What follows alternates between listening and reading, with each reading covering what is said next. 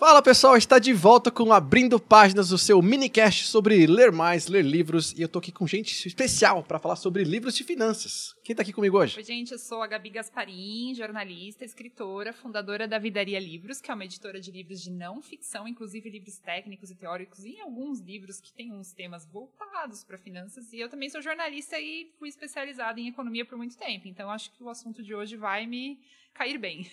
eu sou a Carol. Sandler, sou criadora do Finanças Femininas, hoje eu também sou sócia da Elas Investimentos. E todo o trabalho que eu faço é de educação financeira com mulheres, para ajudar mulheres a poderem bancar suas vidas e realizar os seus sonhos. Sou também jornalista, aqui na Gavi, coleguinhas. E é isso, eu trabalho há sete anos com educação financeira para mulheres na internet. Cheguei aqui quando era tudo mato. quando o pessoal já estava investindo em poupança, né? É, exato. Gente, não. Gravando os caminhos. No pique. É. Oi, pessoal, eu sou o Evandro Melo. É, sou fundador do projeto social de educação financeira Multiplicando Sonhos, no qual a gente tem como principal objetivo levar a educação financeira, ou seja, disseminar os conhecimentos de educação financeira para jovens de escolas públicas do ensino médio aqui em São Paulo. Estou muito entusiasmado de estar aqui conversando sobre um tema tão importante quanto esse. Bom, a gente sabe que a educação financeira tem crescido muito, acho que nos últimos 3, 4 anos no Brasil, principalmente por conta de YouTube, muita gente começando a se preocupar mais com isso.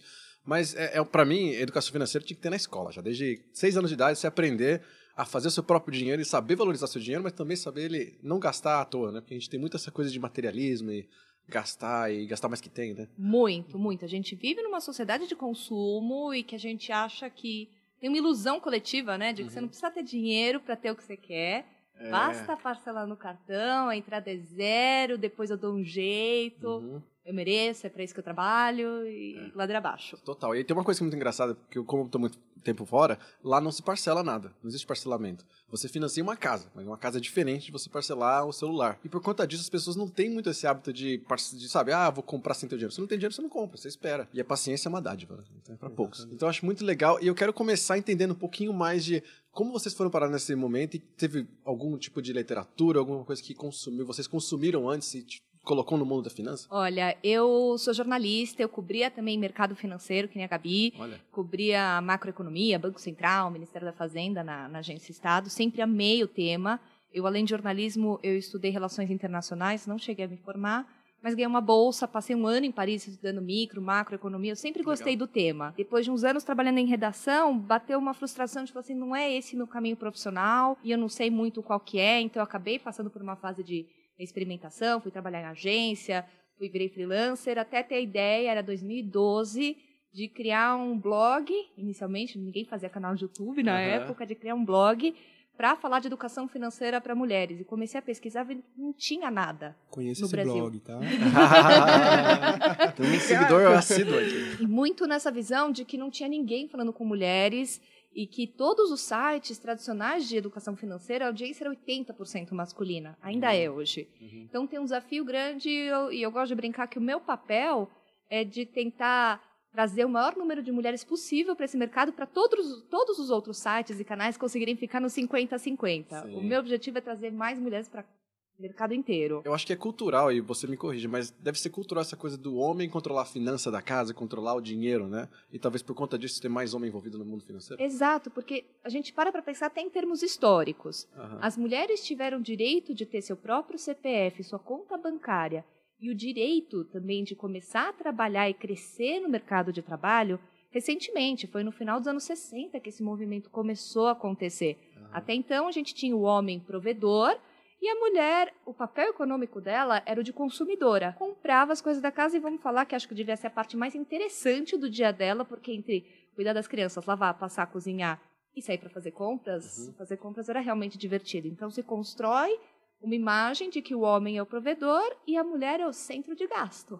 Uhum. Mulher gasta e homem traz dinheiro. E isso acabou, não existe mais o, o provedor. As pessoas Exato. ainda acreditam nele, mas eu gosto de falar que ele morreu, porque uhum. Não tem bom, mais né? uma família, né, que a renda de um banco padrão de vida de todos. Passa, acho que por um processo de evolução, assim, vou falar um pouquinho até da questão pessoal em casa era um pouquinho assim, né? O meu pai sempre foi responsável, né, e trazer todo o recurso e eu brinco, a minha mãe responsável por gerenciar, né, o que precisa comprar para casa. Mas depois de um certo tempo, e a Carol tá aqui para comprovar isso, as mulheres passaram a tomar o seu lugar novamente, né? Então, hoje a minha mãe tem a própria renda dela, hoje ela trabalha, então foi passando por esse processo de construção e de evolução. Eu acho que junto com a participação do homem, eu acho que o homem tem toda tem toda a sua a sua importância também, a sua participação nesse processo de construção e de amadurecimento para que a mulher passe então a também ir para o mercado financeiro, a também trabalhar, enfim, onde ela, ela quiser, onde ela se sentir pertencente. Com certeza, o homem é o nosso principal aliado nessa nessa jornada, até porque a gente está falando de uma igualdade salarial, as mulheres passam a ganhar o mesmo que os homens, tem um papel econômico mais importante, o que, que acontece é um enriquecimento da sociedade, das famílias, é uma multiplicação da renda, é bom para todos. Uhum. O, o, feminismo, né? Eu sou feminista de carteirinha, acho que é bom avisar, fazer um disclaimer, né? o feminismo é uma luta pela igualdade de direitos e todo mundo se beneficia. Um mundo em que os homens não têm o peso de serem os únicos provedores e saberem que podem dividir as decisões financeiras da família e a, a obtenção da renda com sua parceira é um mundo muito mais justo com os homens e com as mulheres. Gabi, você que vê desse mundo, né, jornalismo, economia, você deve consumir muita coisa também. Você é uma mulher aí, deve estar cuidando das suas próprias finanças. Uhum. O que, que você consome? Como é que você ganha informação sobre esse mundo? Então, eu costumo dizer que eu sou uma exceção porque eu fui criada numa família que desde pequena me ensinou a cuidar do dinheiro. Então, assim, a minha família, só que a minha família ela vem daquela teoria da escassez. Então, são imigrantes italianos que vieram, a família veio da guerra, passou pela, pela escassez e aí então aquela família poupadora, poupadora. Então, eu no Natal, quando eu era criança, eu ganhava dinheiro da minha avó, sabe? Uau. E aí a minha mãe me ensinava que tinha que guardar. Então, na verdade, comigo até o oposto, assim, as pessoas precisam me convencer a gastar dinheiro, né? eu tenho. Tipo, Gabi, pode trocar de calça, você pode comprar é, outra. Exatamente. Seis anos já. Tipo, quando eu me formei em jornalismo, naturalmente, né, a área da economia foi um caminho muito fácil para mim. Você começa trabalhando de estagiária, né? Ah, você faz as matérias mais simples. Então, ah, dicas de como juntar dinheiro, ou dicas de como, não é? Economizar no supermercado, uhum. economizar na compra de material escolar, é uma ah, pauta clássica dessa época do ano. Então, a leitura desses assuntos em si foi uma coisa que eu fui fazendo mais para me especializar, porque eu acabei fazendo mesmo é, pós-graduação na área né, de uhum. economia. Mas eu acredito que, para quem vem de um momento que não veio não passou por todo esse período que eu passei desde criancinha, que é o que a gente estava falando desde o começo, que a gente acha que tinha que ter em todas as famílias, né? E que até uhum. mesmo o Evandro trabalha para que isso aconteça nas escolas. Sim. Eu acho que a leitura só vem ajudar muito, assim. Que a nossa realidade, infelizmente, é que realmente precisa falar disso. A gente tem que falar do básico, porque as pessoas não têm essa informação básica. E o que a gente estava falando antes, né, Carol? De assim, a gente acha que pode porque dá para parcelar e é isso. É. E consome. Hoje a gente está nessa sociedade de vídeo, de YouTube, de a pessoa pegar a informação mastigada, 10 minutos ali de conteúdo sobre uma coisa muito específica, né? Tipo, ah, 10 coisas, 10 furadas, 10 não sei o quê que, que virou assim, é o, né, o evergreen, é o conteúdo que vai funcionar. Uhum. Mas eu acho que é muito fundamento, é muito uma base que você tem que ter que funcione em qualquer lugar, né? você consegue aplicar. Tanto que minha recomendação de livro é bem nisso, é bem simples, mas é um fundamento. Sim. Tem vários livros que são fundamentos, né, que você tem que Exato. Aprender. A gente fica um pouco na sensação que isso é muito difícil e eu não sei lidar, o que você falou, não sei fazer, então eu nunca vou conseguir fazer porque eu sou ruim de matemática, eu não sei mexer em planilha. E você para para olhar mesmo finanças, o que que é?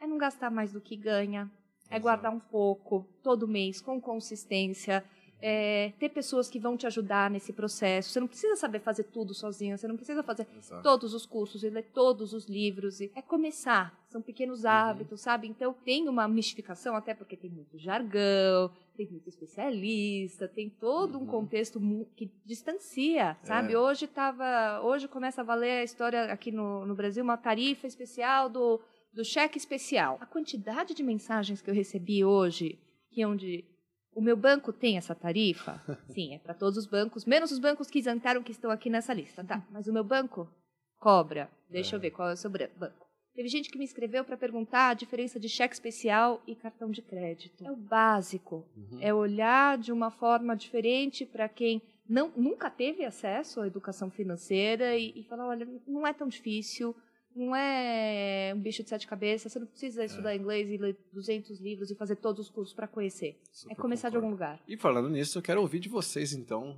recomendações de livros para a gente poder entender um pouquinho o que, que fundamentou vocês, até para quem está entrando nesse mundo de educação financeira, o que, que é bom ler. Eu comecei, assim, a educação financeira em casa também, assim como a, a Gabi, né? O meu pai, desde muito novo, eu falei que quando eu tiver mais cachorros, eu vou colocar um dos nomes dos, dos, cachorros, um vai ser disciplina, o outro vai ser foco, que é uma coisa que meu pai sempre falava para mim desde muito novo.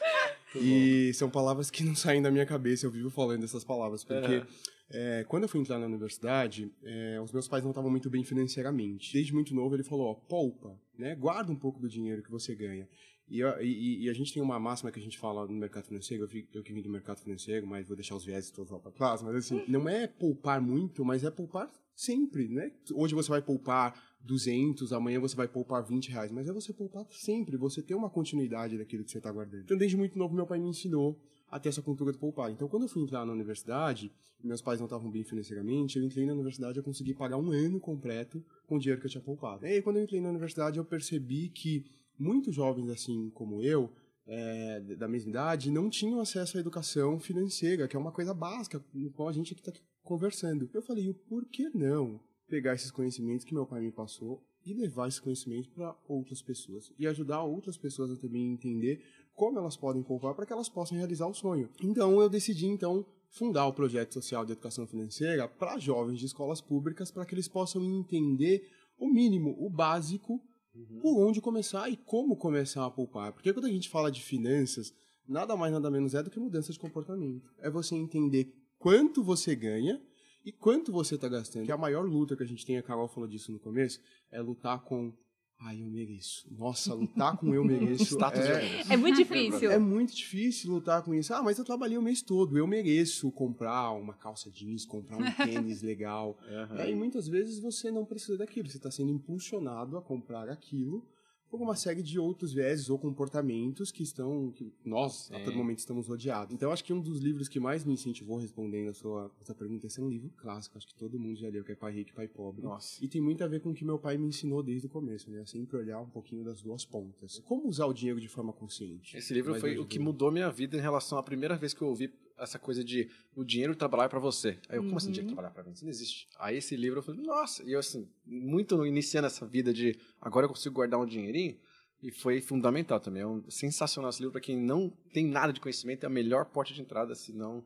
o melhor mesmo, porque é Se muito fazer um resuminho simples. quem não viu o livro. O livro ele vai falar de dois, de dois pais, né? Esses jovens, enfim, ali no, ali no livro retratado. As duas pontas ali, né? Um pai que vai falar muito sobre o mal do dinheiro, que o dinheiro é um grande mal, né? Um- é, é um grande mal para o mundo, e o outro que vai falar que eu não posso me apegar muito a esse dinheiro. Ou seja, como eu, né, cidadão, enfim, jovem, posso tomar melhores escolhas em relação ao meu dinheiro e sempre levando em consideração ao que está à minha volta também e o que está me influenciando a tomar essa decisão. Mas um livro que também junto com ele é, me ajudou a entender um pouco mais porque eu fui para o mercado financeiro, eu acho válido aqui também falar. É um livro Mercado Financeiro do Eduardo Fortuna, né? Porque aí a pessoa quer entender um pouco mais da- das terminologias sobre IDI, sobre renda fixa, renda variável, ah, o que é Selic, o que é IPCA, o que é inflação.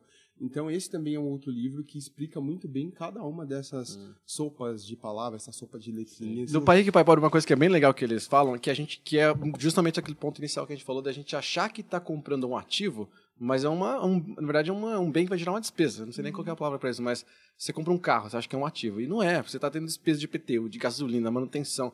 O carro é uma despesa que você está comprando, né? gasto a mais que você está tendo. E a pessoa acha que porque tem um carro ela tem um bem. Então é um monte de coisa sobre esses princípios que eu acho muito legal do Pai Rico e Pai Pobre que você fala. "Ah, É verdade. Quanto mais você, Você começa a ganhar na sua vida, mais você descobre que tempo é o maior dos seus assets, né? É o que É. mais vale dinheiro. É Exatamente. isso. Tem uma inflação de estilo de vida, né? Mais você ganha, mais É. você gasta, e você vai entrando naquela, confi- naquela crença de que você pode gastar um pouco mais, porque você já teve um aumento, e aí agora uma pessoa que tem o meu cargo pode dirigir tal carro, pode frequentar É. tal restaurante sem fazer conta. Exato. O problema é.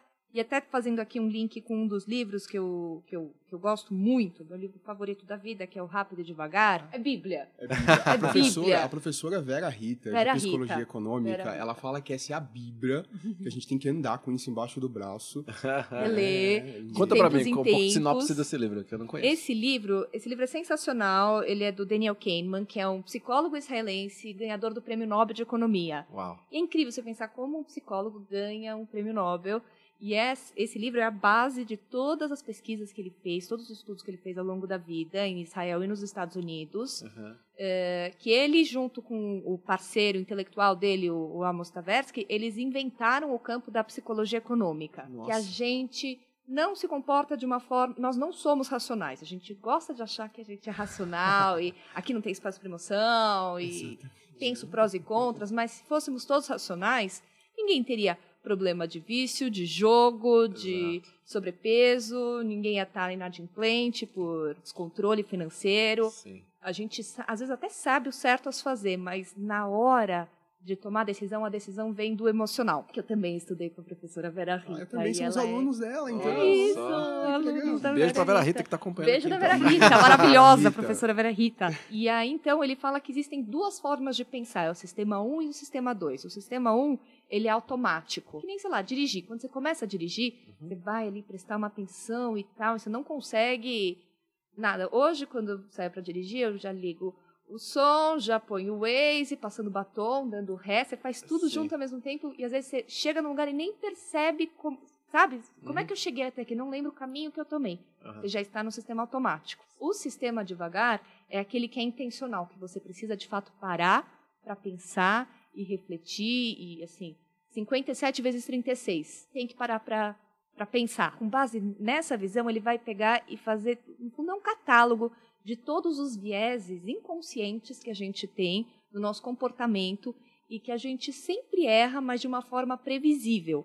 Quem uhum. trabalhou muito em cima desse livro, da, da visão do. Não é nem em cima desse livro, em cima desse, desse, campo também da psicologia econômica é o Dan Ariely. Ah, que tem o livro dele aqui, olha. Meu Deus, vocês estão muito alinhados. É, o, é tá, tá, já deu match aqui.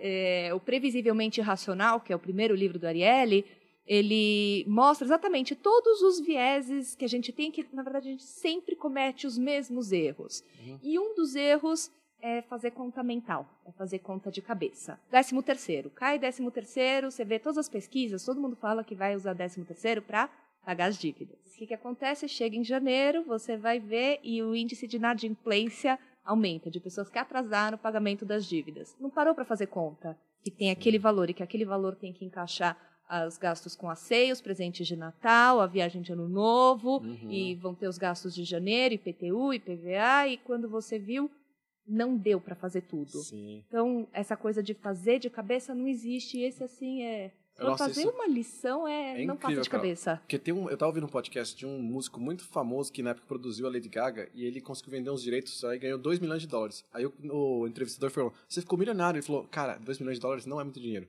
eu sou taxado 40%, ou seja, 800 mil foi embora. Aí eu, depois eu tenho que pagar tal coisa, tal coisa, tal coisa. Aí eu comprei uma casa de 500 mil. Eu sobrei com 300 mil. 300 mil, você passa dois anos numa, numa casa que custa meio milhão, acaba. A Vera Rita que fala, professora, ela fala que tem, por exemplo, tem um estudo de ganhadores de loteria. Em 10 anos, o dinheiro vai embora. 10 anos. É a história lá do até que a sorte nos separe.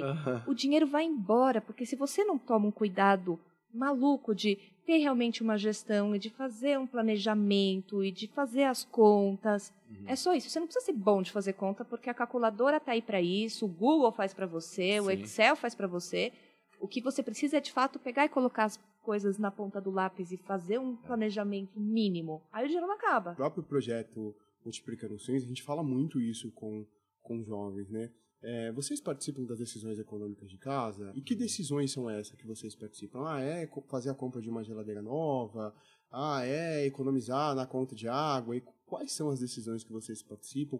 E como os pais de vocês estão utilizando uhum. é, o, o, o, dinheiro? Né? Como, como eles para onde está indo esse recurso? Eu vou aproveitar para ser seu gancho para falar do livro que eu trouxe, que é, que é o livro Filosofia do Bonsai, é do Alexandre Tagawa, mas é porque a história dele é muito legal. Ele foi criado nessa questão de falando da criação, ele não teve educação financeira quando ele era criança, né? Então, no, no livro, é, é, um livro de, de, de, de, é uma autobiografia que ele conta sobre a, a, história dele, e ele conta como que foi a infância dele, que foi uma infância muito dura, que inclusive ele foi criado pela avó, é um, é um dramalhão mexicano ali, e aí, é, chega, quando ele chega na fase de começar a trabalhar e começar a ter o seu próprio dinheiro, ele não tem a menor ideia de como faz isso e como que ele vive. Ele vive sempre endividado, endividado, endividado. Ele tá sempre no vermelho, a vida dele é uma bagunça. Chega um momento que ele, ele fica muito, muito triste mesmo. Ele, ele entra em depressão porque ele se vê. Ele tinha criado um próprio negócio, que é aquela ilusão, né, de quando você começa a ter a sua própria empresa, que você não separa, né, as contas pessoais das contas do próprio negócio. Uhum. E ele acabou fazendo um caixa só e ele se viu muito endividado e ele chegou a questionar a vida dele mesmo. Que ele falou: daqui eu não vou conseguir conseguir sair, né? E aí vocês têm que ler o livro para saber como que ele saiu. Mas ele conseguiu sair e ele e é muito curioso, porque hoje ele é, ele é, ele tem uma, ele é um empreendedor de sucesso, ele tem uma agência de publicidade, ele, ele, ele faz aquela árvore da vida, né, que é para você ter um equilíbrio em todos os seus ah, aspectos, sim. e o financeiro é o que está sempre ali verdinho. E como que ele conseguiu? É, quando ele foi se reconstruindo, ele foi trabalhando, ele foi trabalhar com uma pessoa que, que era da área do financeiro, que mostrou para ele uma planilha e ensinou para ele. Então, assim, para mostrar como que é importante a gente ter acesso à informação, a como fazer, né? E eu trouxe outros dois também, que fogem um pouco, mas eu acho que... Porque, assim, eu não sou uma leitora de livros de finanças, como eu não, não atuo mais na área, então eu peguei livros que eu leio, mas que eu acho que fazem sentido. Um se chama Por que Fazemos o que Fazemos, do Mário Sérgio Cortella, e o outro é Em Busca de sentido do Victor Frank. Esse livro é maravilhoso. Não é maravilhoso? É maravilhoso. não é? Ai, dá vontade de chorar e ir pra casa e, tipo, vou, vou ler ele de novo e vou fazer um grupo de estudo desse livro, porque esse livro é muito lindo. Não é Nossa, lindo? quero ler esse livro agora. Quero não, sinopse, quero esse sinopse. Esse livro é muito lindo, gente. É um, é um livro de um psiquiatra, estudioso da, da mente humana, que ele foi parar nos campos de concentração na época da Segunda Guerra. É. E aí ele chega lá ele, e aí ele vai contando como que foi, né, quando, quando eles chegam. E, e uma das coisas que movia a vida dele, ele tinha família, tudo, mas uma das coisas era a pesquisa que ele tinha, né? E aí, no, no meio dessa, dessa quando você vai chegando, você vai se, fazendo, se desfazendo de tudo, a pesquisa dele foi embora. E ele resolveu que o sentido dele, enquanto ele estivesse lá, era pesquisar como que as pessoas conseguiam se manter vivas dentro do campo de concentração. É isso que você leu mesmo? É isso mesmo, que é muito forte. Que Meu ele Deus, você fica com implora assim, para não levarem a pesquisa dele. Levam tudo Nossa, dele. Na hora que vão levar a pesquisa é. dele, fala, não, não faz isso. Porque tem uma matéria, putz, saiu faz uns dois anos, de um jornalista na New York Times, que ele saiu do trabalho, ele ganhava acho que um milhão e meio por ano, milhão e meio de dólares, morava em Nova York, num, sabe, num penthouse, e ele falou que ele não estava encontrando proposta da vida dele e tal, e que fez uma mega reclamação e postou isso no New York Times e pediu a demissão. E aí veio muita crítica, na verdade, com relação a isso, porque quer queira, quer não, ele tinha tudo que ele queria, né? Financeiramente falando, ele estava super estável. Ele podia ter o melhor plano de saúde, ele podia ter comida para a família, tinha uma casa, sabia onde o filho dele ia estar no dia seguinte. Então a gente às vezes esquece um pouco, eu acho que é o legal desse livro é justamente isso. A gente esquece que, quer queira que não, você tem uma estabilidade financeira, te dá conforto para você pensar em outros problemas. Hum. Então ele estava pensando num problema muito além do básico ali, né? Então Sim. tem gente que fala, não tenho, assim, meu primeiro problema de hoje é saber onde que meu filho vai amanhã, se ele tem escola para ir, se ele tem o que comer, sabe? Se eu vou ter energia em casa, se eu vou ter onde dormir. Tem um documentário, sei que foge do tema dos livros, mas esse documentário é imperdível, tá no Netflix, chama Happy, que mostra realmente como a felicidade não tá ligada com dinheiro. Sim, e concordo. que a gente precisa do dinheiro para viver, mas a partir de certo ponto, mais dinheiro... Quem, tem, quem tem um bilhão, ganhar dois que, que é. você faz com dois que você não fazia com um, sabe? Vai ficando, é. é. o que os economistas chamam de marginal. Quanto hum. mais aumenta, menor é o valor que você tira daquilo. E tem um livro que eu acabei de ler que chama Educated. É uma mulher de 30 e poucos anos, americana, que nasceu numa, numa comunidade de survivalists. Eles eram completa mormons ultra extremistas, completamente à margem da sociedade, de não ter apoio de nenhuma instituição escola, uhum. hospital, tinha um acidente, ia para casa, ia tratar com óleo essencial, uma queima, não iam para o hospital, pra... não tinha nada, você não tinha um RG, ela não sabia a data de nascimento dela. Uhum. E é a jornada dela para ela se educar e ela termina, ela se forma com pós-doutorado. Ela é pós-doutorado não, ela se forma com doutorado, ela vai estudar em Cambridge, ela vai estudar em Harvard. É uma mulher que nunca fez escola, não fez o colegial e uhum. como é que ela constrói isso? E tem um momento no livro que ela fala, no primeiro momento que ela consegue aceitar receber uma ajuda do governo. Uhum. Eles falam, você é pobre, você Sim. tem direito a isso, sabe? Uhum. E, aceitar dinheiro do governo era um negócio muito pesado culturalmente para ela. E ela fala assim que a melhor parte de ter dinheiro era não ter que se preocupar com o dinheiro. E eu achei isso muito forte. O dinheiro traz uma liberdade, né? O dinheiro traz acesso, o dinheiro traz segurança. É bom ter dinheiro, mas ele sozinho é. não, também não vai resolver todos os ele problemas. É um meio, ele é uma consequência. É um meio. É um meio, não, não é um Ele é quase, na verdade, uma consequência do que você está fazendo, que você, enfim, né, você faz um bom trabalho, você é recompensado. E, é. e, você, Gabi, você falou da escassez, você já leu esse livro, Escassez? Não. Eu quase trouxe, eu falei, ah, não sei se ele é muito cabeçudo, eu gosto de umas coisas pesadas, o negócio aqui é pesado. Chama Escassez, são dois psicólogos econômicos que fizeram essa pesquisa de como é que funciona a mente uhum. do ser humano quando está num momento de escassez. Uhum. Então, ele fala que fica um túnel de visão míope, que você não consegue olhar nada além do que está o, o teu objetivo inicial. Então, isso serve para escassez de dinheiro, mas também serve para escassez de tempo. Então, tem a história de uma mulher que ela perde o emprego e ela é mãe solo, ela tem os filhos, ela não tem dinheiro guardado, bate o desespero, né? ela dá escassez, ela vai para o supermercado e destrói três cartões de crédito estocando comida e mantimentos. Nossa. Quando ela sai do, do supermercado, ela fala: Eu acabei de estourar minha linha de crédito, comprando coisas que eu não vou precisar nos próximos meses, sem parar para pensar que eu precisava pagar o aluguel, a luz, a escola das crianças Nossa. e tal. Como a gente funciona num estado de escassez. Uhum. Esse livro é incrível. Nossa, que legal. Incrível. Uau. Gente, a gente está chegando nos momentos finais aqui. Eu sei que a BC quer levantar algum ponto. Fala seus livros, né? Você não deu essa dica. É verdade, vou dar uma dica. Bom, eu ia falar de Pai Rico, Pai Pobre, eu acho que é um bom livro. Tem dois outros livros que eu gosto bastante. Um deles é O Homem Mais Rico da Babilônia, que é simples, mas é de princípios também. Sim. E a linguagem que ele usa, pelo menos no inglês, é bem antiga, bem usa palavras muito rústicas, palavras com dificuldade. É, é meio uhum. difícil de sabe? Não um jeito que você falaria normalmente. o Shakespeare falaria do jeito que ele fala no livro. O audiobook dele é justamente narrado nessa mesma pegada, de uma coisa meio medieval quase. Assim. É um cara que deve ser um senhor, que tem a voz meio de Senhor dos Anéis, sabe? Sei. Narrando ele, e você vai fazer aquela, aquela vozinha. é bem legal o livro. Nossa, eu adoro audiolivro. Esse daqui, eu acho ele sensacional. Ele não é de finanças, mas ele é do, do autor do Poder do Hábito, chama Mais Rápido ah. e Melhor. Traz várias metodologias incríveis para você olhar para sua produtividade, para suas metas. Ele fala aqui das metas smart. Pessoas têm muita dificuldade de estabelecer os seus próprios objetivos. Uhum. E esse livro é sensacional para isso. Tem esse aqui para pais. Você falou das crianças e da educação. Esse livro não tem português, em inglês ah. ele chama The Opposite of Spoiled, tem no Kindle.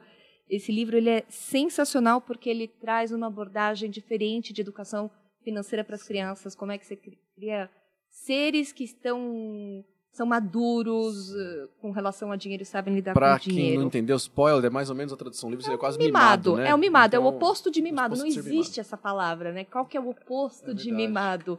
é consciente. não tem, né? não tem. É não tem. Então, como é que você cria seres humanos que sabem trabalhar, que dão valor para o dinheiro, que sabem cuidar do dinheiro, que sabem gastar com qualidade, que sabem uhum. doar, sabem olhar para o próximo? É um livro é. lindo para pais. Adoro. Esse daqui também é de ganhador de prêmio Nobel Nudge. de psicologia econômica chama Nudge. Que é assim, Evandro... aquela, tipo, é você O Evandro um... tá quase chorando aqui. Eu tô aqui assim, falando, nossa, deu match aqui. Não existe uma posição neutra.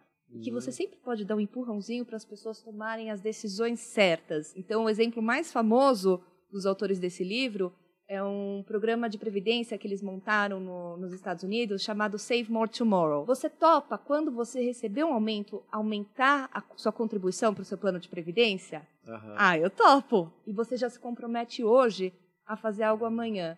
E aí você consegue garantir que as pessoas vão guardando mais dinheiro. Isso já está implementado nos Estados Unidos e já faz uma diferença enorme na vida de milhões de pessoas porque elas se comprometeram com dinheiro que elas ainda não tinham. Então é mais fácil. Sim. E aí depois você já se acostuma com aquilo. E aí eu vou fazer meu jabá também. Ah, lógico. É o Finanças Femininas, como organizar suas contas, guardar, é, aprender a investir e realizar seus sonhos. Que é uma metodologia simples que eu escrevi com, com o professor Samidana.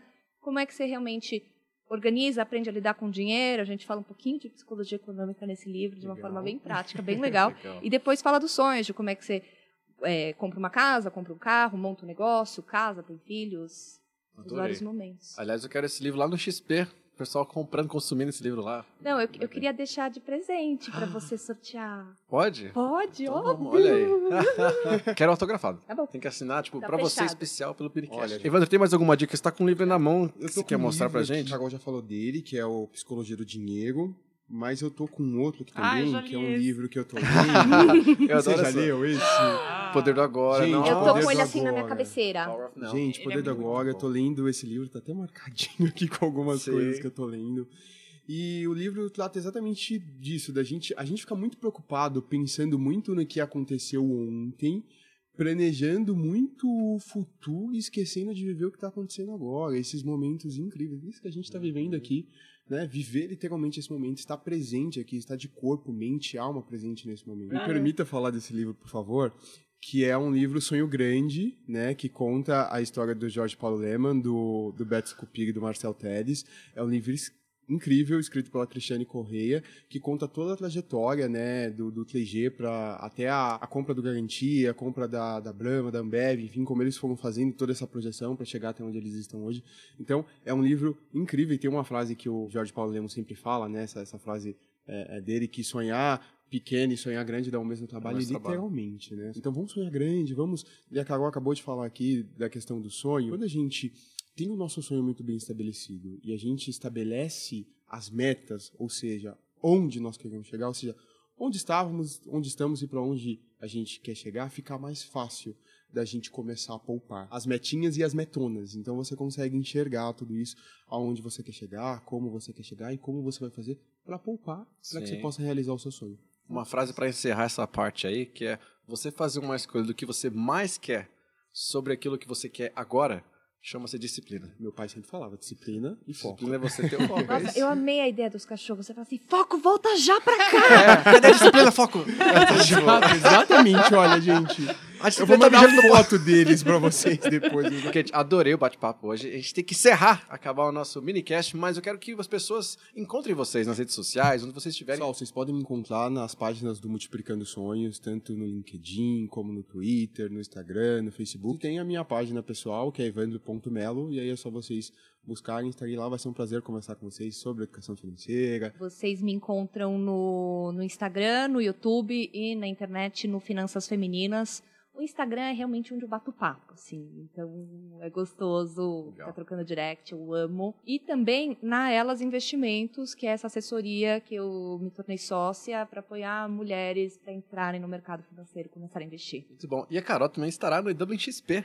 Vai palestrar vai lá. Vai ser maravilhoso. Super empolgado, super empolgado. Ivan tá convidado também para participar e assistir a palestra Por favor, também. Gabi, que vai Eu sou inscrito no canal da Carol, tá? Só pra Olha deixar aí. aí no Edu também. Só pra deixar tempo já. Olha aí. Gabi, onde que eu encontro você? Eu tô no YouTube, no Instagram, é, como Vidaria Livros. Também tem o site nosso com os nossos títulos. E tem também o meu blog, que é vidaria.com.br, que é onde eu publico textos, histórias e algumas divagações. é isso aí. Muito bom.